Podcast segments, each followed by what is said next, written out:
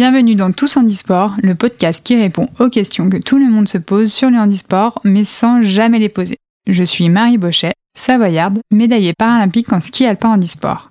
Et je vais tout vous raconter pour que vous deveniez incollable sur le sujet. Et on va commencer par les basiques, car je sais que vous vous demandez tous pourquoi c'est si compliqué de comprendre le handisport?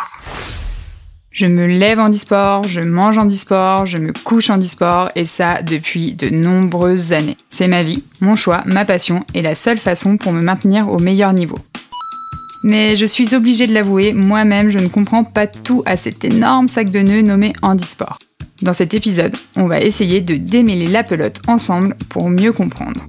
Bon, j'espère que vous avez pris vos vitamines ou du moins un café bien serré et que vous êtes bien réveillé parce que là c'est un peu comme au départ du slalom, faut rester concentré et ne pas rater les portes. Vous êtes prêts?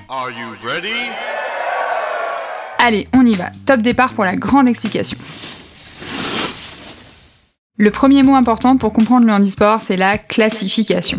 C'est un test que chaque athlète passe.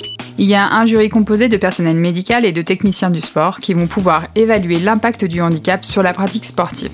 C'est un peu comme dans The Voice et les auditions à l'aveugle, sauf que ceux qui ne peuvent pas voir, ce ne sont pas les juges, mais plutôt les compétiteurs, et que personne ne chante. Bon, bah en fait, ça n'a rien à voir avec This is the Voice. Voilà comment ça se passe vraiment. Chaque sportif effectue une épreuve de son sport et le jury lui attribue un code en fonction de son handicap. C'est un peu comme le code barre du supermarché ou le QR code qui est hyper tendance en ce moment, n'est-ce pas?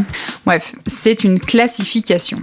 Moi, par exemple, mon code c'est LW682.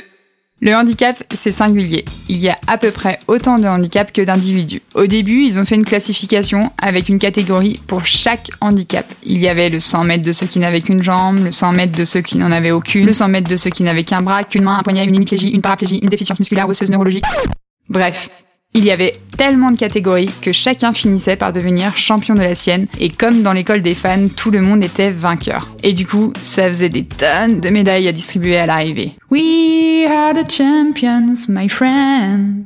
Pour rendre la compétition plus compétitive, ils ont décidé de mettre ensemble des athlètes avec des handicaps différents mais avec à peu près le même impact sur le sport pendant la compète. En effet, ça rend les choses un peu plus fun à regarder et même pour nous, les sportifs, c'est plus de challenge. Mais vous imaginez bien que c'est un vrai casse-tête et que ça ouvre la porte à quelques frustrations. Pas simple en effet d'évaluer si c'est plus handicapant de courir avec une hémiplégie ou sans tibia. Prenons l'exemple du ski. Aujourd'hui, il y a trois catégories et donc trois podiums à chaque compétition. Les athlètes amputés, membres supérieurs ou inférieurs, ou les deux. Les skieurs dits debout. Il y a les athlètes malvoyants ou non-voyants, puis les athlètes avec des lésions de la moelle épinière, les skieurs dits assis. À l'intérieur de ces trois groupes, il y a plein de classifications et il y a une pondération de temps sous forme de coefficient. C'est valable qu'en ski. Pour d'autres sports, ça fonctionne différemment. Sinon, ce serait trop simple, évidemment. En athlétisme ou en natation par exemple, les catégories sont pensées pour que celui qui franchit en premier la ligne d'arrivée est déclaré vainqueur. Non, ne partez pas. Reprenez un café, accrochez-vous, on est presque au bout. Voilà donc un nouveau mot pour tout comprendre du handisport, le mot coefficient. Sur Wikipédia, on nous explique qu'un coefficient c'est un nombre ou un symbole représentant un nombre qui vient en facteur d'une variable, d'une fonction ou de plusieurs variables. Ah Comme on est content de ne plus être au lycée là d'un coup. En tout cas, il y a des coefficients un peu partout. Pour le bac, justement, mais aussi les marées, les salaires et aussi pour le handisport. Pour chaque discipline, un coefficient est attribué à l'athlète et plus le chiffre est petit, plus le handicap est jugé important.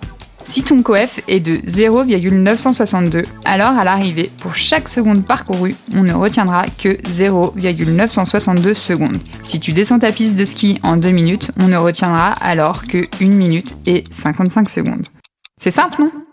En fait, ça ne ressemble pas du tout à The Voice. On est plutôt à l'Eurovision au moment de comptabiliser les points. Portugal, 27 points. France, 251 points.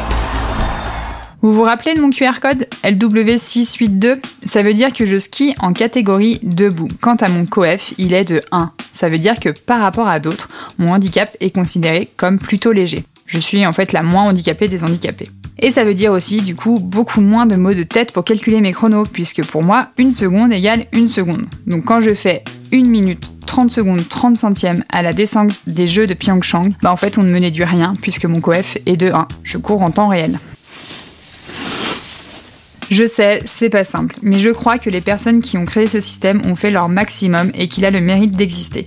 Il reste encore des trous dans la raquette et certains handicaps sont avantagés. Ça vient de la volonté de limiter le nombre de catégories pour rendre les disciplines plus spectaculaires. Malheureusement, quand il y a un regroupement de catégories, cela se fait souvent à la défaveur de certains handicaps.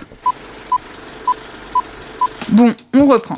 Je vous ai parlé des classifications et des coefficients, et on a un peu l'impression d'avoir fait maths. Un peu. Bon, ben, comme c'était un peu trop simple, vient s'ajouter à la classification et au coefficient un autre élément hyper important, le grand marché des prothèses. Quasi tous les athlètes sont maintenant équipés de matériel pour compenser leur handicap et tenter de lisser les différences. Sauf en natation, on est sur une aventure uniquement constituée d'amour et d'eau fraîche. Dans ce domaine, le progrès est énorme avec des prothèses toujours plus légères, plus souples, plus performantes. Clairement, les chronos réalisés par les athlètes au dernier jeu n'étaient tout simplement pas réalisables avant. Donc maintenant, le matériel est indissociable de l'athlète en e-sport. Et les compètes peuvent vite ressembler à une réunion de super-héros en mission. Clairement, il y a très peu de sportifs en e-sport qui passent sous le portail du détecteur de métaux à l'aéroport sans biper. On est entré depuis quelque temps déjà dans une nouvelle ère, avec des termes qui se rapprochent souvent plus de la conquête spatiale que d'une course sportive. Pierre artificielle en forme de pâte de guépard, fibres de carbone, résidus hypoxide, total knee, prothèse avec système de dépressurisation hydraulique et calculateur intégré.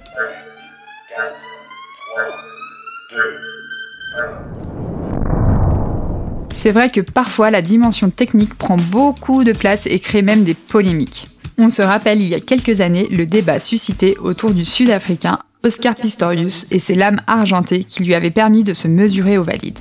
Le champion amputé des deux jambes, surnommé The Blade Runner, le coureur aux lames, était si rapide avec ses prothèses que son chrono était plus proche de celui des valides que des athlètes handisport et il a fini par participer aux épreuves de 400 mètres et de 4 x 400 mètres avec les valides aux mondiaux d'athlétisme. Une polémique avait alors enflé au sujet de ces prothèses. Elle n'était plus une compensation, mais devenait un avantage. Comment comparer la course d'un athlète avec ses deux jambes à celle d'un athlète avec ses prothèses ultra performantes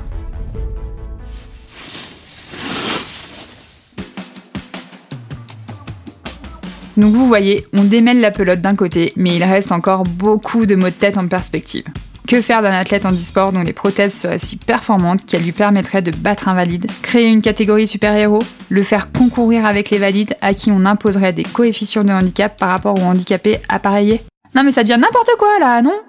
Dans cette course à l'innovation, les fauteuils roulants ne sont pas en reste. Avec des allures de Mad Max, les matchs de rugby fauteuil sont un spectacle à part entière. Je vous propose d'écouter Jonathan Hiverna, c'est le capitaine de l'équipe de France. Je lui ai demandé de m'expliquer le rugby fauteuil, parce qu'on fait comment concrètement si on ne peut pas plaquer au sol? Ce qui va être génial dans cette discipline, du coup, c'est que les contacts entre fauteuils sont autorisés comme dans le rugby que vous connaissez. Donc réellement, il y a un esprit collectif et d'engagement surréaliste. C'est une discipline très spectaculaire. Les fauteuils utilisés donc, sont spécifiques, conçus pour la pratique on se fait pas de cadeau et ça peut paraître très choquant dans une première approche. On est vraiment en sécurité, c'est le fauteuil qui est en contact et nous, nous sommes attachés de telle sorte qu'on ne peut pas s'éjecter du fauteuil. Et cette discipline, du coup, le quadrupé se pratique en intérieur, donc sur un terrain de basketball. Et je vous confirme, c'est super impressionnant. On se demande d'où est venue cette idée de rugby fauteuil. En fait, c'est un sport qui a été vraiment initié par des anciens hockeyeurs qui sont devenus en fait à tétraplégiques lors d'un match. En fait, ils, leur vie ont tout simplement basculé. Ils ont voulu en fait créer un sport de toutes pièces qui ressemble beaucoup au hockey. On joue avec un ballon rond, donc de volleyball, parce qu'en fait, toutes les personnes peuvent s'exprimer de, la meilleure des façons, que ce soit avec une lésion plus ou moins sévère de la tétraplégie. Donc du coup, c'est le seul ballon qui est le plus léger, le plus maniable, l'appréhension la, la plus totale euh, pour toutes ces personnes-là. Rugby, basket, hockey, volleyball, je vous avoue que j'ai pas tout saisi. J'ai demandé à Jonathan pourquoi c'est si compliqué de comprendre le rugby fauteuil.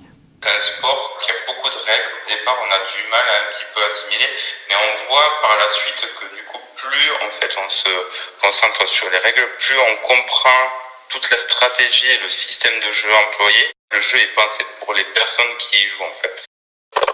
Et c'est ce qui fait tout l'intérêt du handisport. Une pratique inclusive, adaptée à tout le monde et à chacun.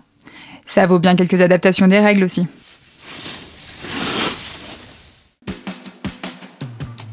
Voilà les amis, on arrive à la fin de cet épisode et j'entends d'ici que vous avez le cerveau en ébullition. Beaucoup d'infos, beaucoup de chiffres, beaucoup de mots pour vous raconter une partie de ma vie.